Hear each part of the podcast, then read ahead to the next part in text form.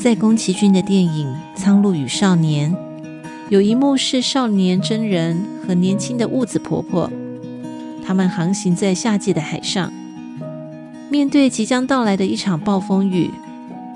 雾子婆婆引领着真人说：“站稳，等这场暴风雨过去，我们就安全了。”人生犹如一艘在海上航行的船。我们是这艘船的掌舵手。